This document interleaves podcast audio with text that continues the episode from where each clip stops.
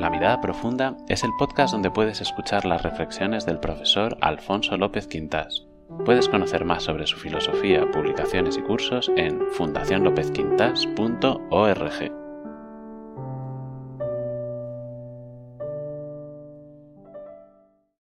Queridos amigos, vamos a comentar hoy dos caminos que podemos seguir en la vida. Uno hacia la dicha, que es ascendente, y otro hacia la amargura, que es descendente. Para comprender bien esto tenemos que recordar lo que entiendo por los ocho niveles de realidad. Rápidamente. El primer nivel es aquel en el cual nos preocupamos casi exclusivamente por dominar, poseer, manejar y disfrutar de aquello que nosotros poseemos, dominamos, etc. Por ejemplo, yo tengo un bolígrafo, lo puedo manejar, manejar para mis fines. Todo esto es lícito hacerlo en el nivel 1. Es el nivel en el cual queremos dominar y manejar a nuestro arbitrio. Ahora bien, hay después el nivel 2, es el nivel de la creatividad. Es por tanto el nivel del encuentro. Si yo quiero tocar el piano, a mí no me importa hacer lo que quiera con el piano. Lo que me importa de verdad es tocarlo bien. Es decir, dar vida a las obras que interprete. Estamos en el nivel 2 y este nivel 2 se caracteriza por tres condiciones o tres actitudes humanas. Una, respetar, estimar y colaborar. Eso es el nivel 2. Ahora hay un nivel por encima. Si yo, por ejemplo, me encuentro con una persona, estoy ya realizando algo muy importante, muy valioso. Pero figúrense que tomo la unidad, crear unidad con otras personas como el ideal de mi vida. Entonces subo al nivel 3. Lo tomo como ideal. Entonces ya no es que en este caso concreto quiera crear unidad, es que tomo como ideal de la vida, como meta, como propósito de la vida, crear formas altas de unidad. Estaría en el nivel 3 y el nivel 3 desemboca en el nivel 4, que ya el nivel religioso, donde los valores, el compromiso con la realidad adquieren unas dimensiones infinitas. Ah, pero hay también cuatro niveles negativos. Si yo vivo siempre con la actitud propia del nivel 1, que es una actitud un tanto egoísta, de poseer, dominar, manejar todo para mí, es muy fácil que yo, por ejemplo, lo haga con una persona, que la tome como medio para mis fines y en algún momento de la vida se lo diga, se lo haga saber. Entonces eso es un ultraje. Si yo le digo, tú no eres más que esto, algo que yo puedo dominar y que de hecho dominaré, entonces se baja al nivel menos uno. Pero figúrense que esta persona continúa con esa actitud de dominio, posesión, etc. Entonces es muy posible que si esa persona no se resigna a ser dominada y se revela contra eso, pase a los malos tratos, para dominar con malos tratos, psicológicos o físicos incluso. Y estamos en el nivel menos dos. Ah, pero todavía podemos caer más bajo. Si esta persona quiere liberarse para siempre de ese dominio, de ese rebajamiento de nivel, la persona que quiere dominarla puede tener la tentación de hacer un acto supremo de posesión sobre ella. Y ese acto supremo de posesión es el asesinato. Ah, pero todavía se puede caer a un abismo todavía peor. Porque se puede querer hacer mofa de aquella persona a la que has quitado la vida. Ha pasado, por ejemplo, en caso del terrorismo, de ir a la lápida de la persona a la que has quitado la vida, a injuriarla y hacer mofa de ella, diciendo, por ejemplo, lo matamos porque era un camello de la droga en el pueblo, sin ser verdad. Bien, cuatro niveles positivos y cuatro negativos. Ahora verán qué bien vamos a entender esto del camino hacia la dicha y el camino hacia la amargura. Se cuenta que antes de la guerra de secesión norteamericana, dos hombres, dos varones, pujaban por una esclava negra muy bella. Al final de la puja, el dueño le entregó los papeles de posesión al ganador. La joven miró con odio al nuevo amo. Este la miró también durante unos instantes fijamente y luego, sin decir palabras, se acercó a ella, le entregó los papeles y le dijo, Eres libre, puedes marcharte. La joven se quedó realmente atónita y al ver que su situación había cambiado totalmente, se echó a sus pies y le dijo serenamente, pues no me voy, me quedo con usted para siempre, pero no por coacción, no por deber, sino por amor. ¿Qué ha pasado aquí? Esta anécdota realmente nos impresiona. ¿Por qué nos impresiona? Fíjense, porque se pasa del nivel menos 3 al nivel más 3. Fíjense cantidad de grados. Y eso naturalmente nos impresiona. ¿Qué había pasado? Realmente una esclava era una persona objeto de dominio, objeto de la voluntad decidida y cruel de dominar, poseer, manejar todo para los propios fines. Estaba en nivel menos 3 porque una esclava podía ser sometida a todo tipo de vejaciones, sería ya nivel menos 1, menos 2, pero incluso podían llegar a tener el derecho a la muerte, el derecho a matar, nivel menos 3.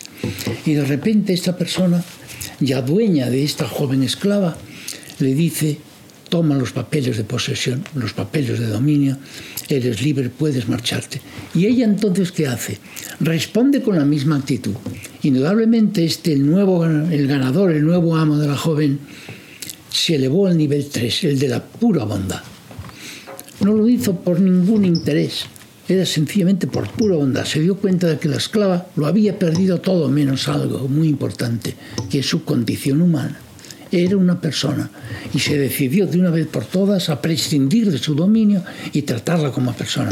Y entonces ella repentinamente dijo, esto merece que yo haga lo mismo y se sube al nivel de la pura bondad.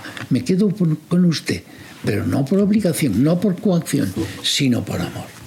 Fíjense, ese es el camino de la dicha. Indudablemente esto nos impresiona, pues que además de impresionarnos es que vemos que nos hace felices cuando libremente, con un tipo de libertad creativa, subimos de nivel y nos subimos de niveles inferiores al nivel más tres, que es ya la cumbre de la vida ética. Esto es una transformación maravillosa, que me recuerda aquella transformación también impresionante que se da en una película llamada Camino al Paraíso, de Bruce Beresford un grupo de mujeres inglesas, esposas de oficiales del ejército inglés, fueron tomadas en cautiverio, fueron apresadas por las tropas japonesas durante la Segunda Guerra Mundial y fueron internados en un campo de concentración. ¿Sabe? Un campo de concentración es la personificación del horror. Pero de repente, ellas que habían estado clandestinamente formando un coro, convocaron a las demás prisioneras a un concierto, que lo iban a tener en una carpa. Como estaba prohibido reunirse sin permiso, aquello era muy peligroso.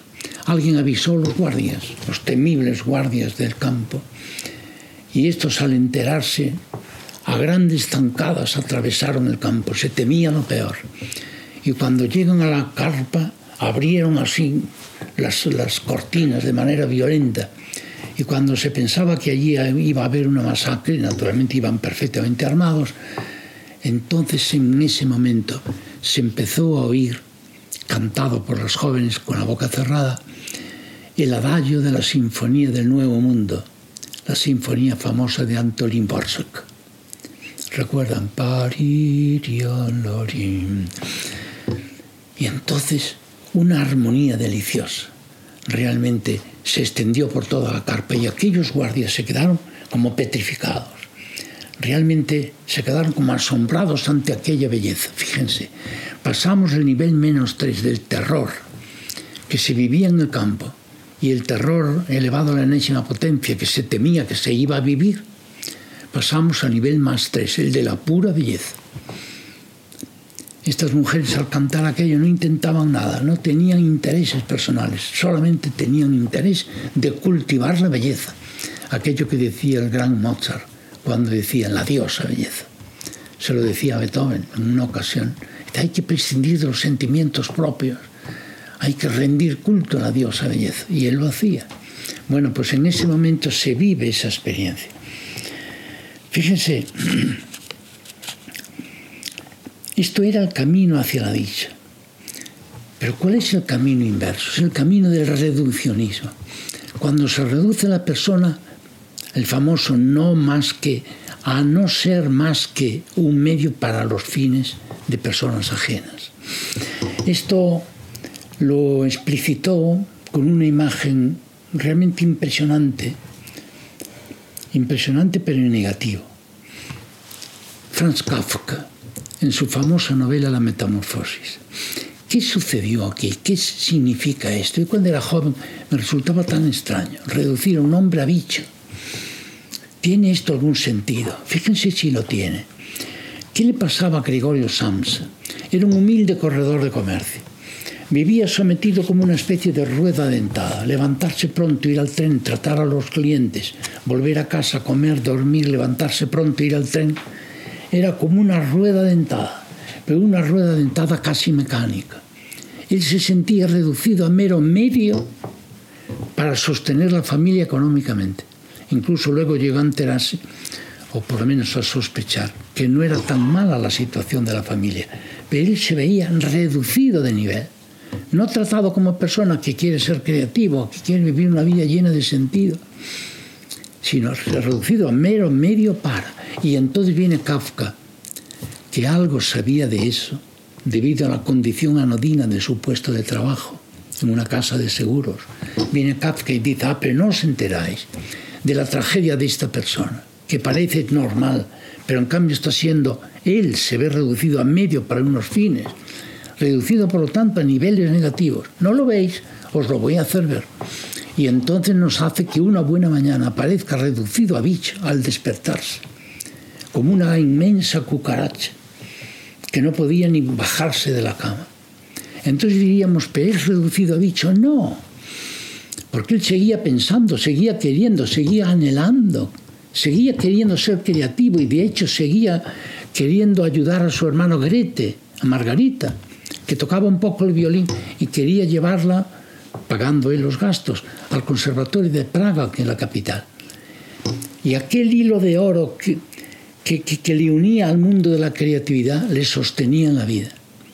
Él no tenía ya posibilidades de vivir como una persona, pero seguía anhelando vivir como persona y plenamente. Ah, pero pasó un día que como los clientes, los, fin, los, las personas que invitaban a vivir en su casa para sacar un poquito de dinero, se marchaban al saber que había aquello en una habitación, un día Margarita en el pasillo le dijo a sus padres, la situación pésima en que nos encontramos actualmente se debe a que nosotros no acabamos de convencernos que eso que está ahí ya no es Gregorio, es un bicho. Y Gregorio lo estaba oyendo. Y al oír que incluso su hermana, que era la única obsequiosa con él, a la que él quería ayudar a perfeccionar sus estudios de violín, entonces Gregorio Samsa, sin estar enfermo, se muere. Esto es impresionante. Y yo siempre he visto que a mis alumnos les impresionaba tanto en clase. Una persona que biológicamente está bien, físicamente está bien, pero como persona se muere. ¿Por qué? Porque sin creatividad, sin ser algo en la vida, sin poder llevar adelante algún plan, algún ideal en la vida, nosotros no podemos vivir. Fíjense, esto es el camino hacia la desgracia, hacia la amargura. Es justamente el hecho de que no se nos trate en el nivel al que nosotros pertenecemos. Aquí vemos también de paso, queridos amigos, la importancia de las obras literarias de calidad, porque estas nos hacen ver lo que llamaba Unamuno la intrahistoria de cada uno. La historia de, de Samsa a toda la gente le parecía normal, un chico que se levanta, que va a trabajar, que vuelve. Pero un buen literato penetra en el hondo y nos dice, el verdadero tema de la vida de, esta persona y por tanto de la literatura va a ser justamente la intrahistoria, la historia íntima de una persona. Él se sentía desolado, se sentía desvalido, menos valorado. Tenía en grado cero la autoestima. Y eso naturalmente destruye una persona. Y viene un gran literato, un sensible a estas cosas, y nos dice, lo vais a ver, os lo voy a os lo voy a poner de delante de los ojos y ahora yo comprendí qué significado tiene este, este argumento tan, tan raro, tan estrambótico, diríamos, de hacer que una persona se convierta en bicho. No se convierte en bicho, sigue siendo persona. Lo que sucede es que la han rebajado al nivel 1, al nivel menos 1, convirtiéndolo en un mero medio para unos fines. Aquí está la grandeza de las obras literarias. Y es que nos dan un tema, no solo un argumento, sino un tema, es decir, la intrahistoria de su vida. Si te ha gustado este podcast, compártelo y valóralo en tu plataforma de podcast para ayudar a difundir el canal. Si quieres conocer más sobre el pensamiento del profesor, puedes ver sus vídeos en YouTube en el canal F. López Quintas y en fundacionlopezquintas.org. Muchas gracias y hasta la próxima.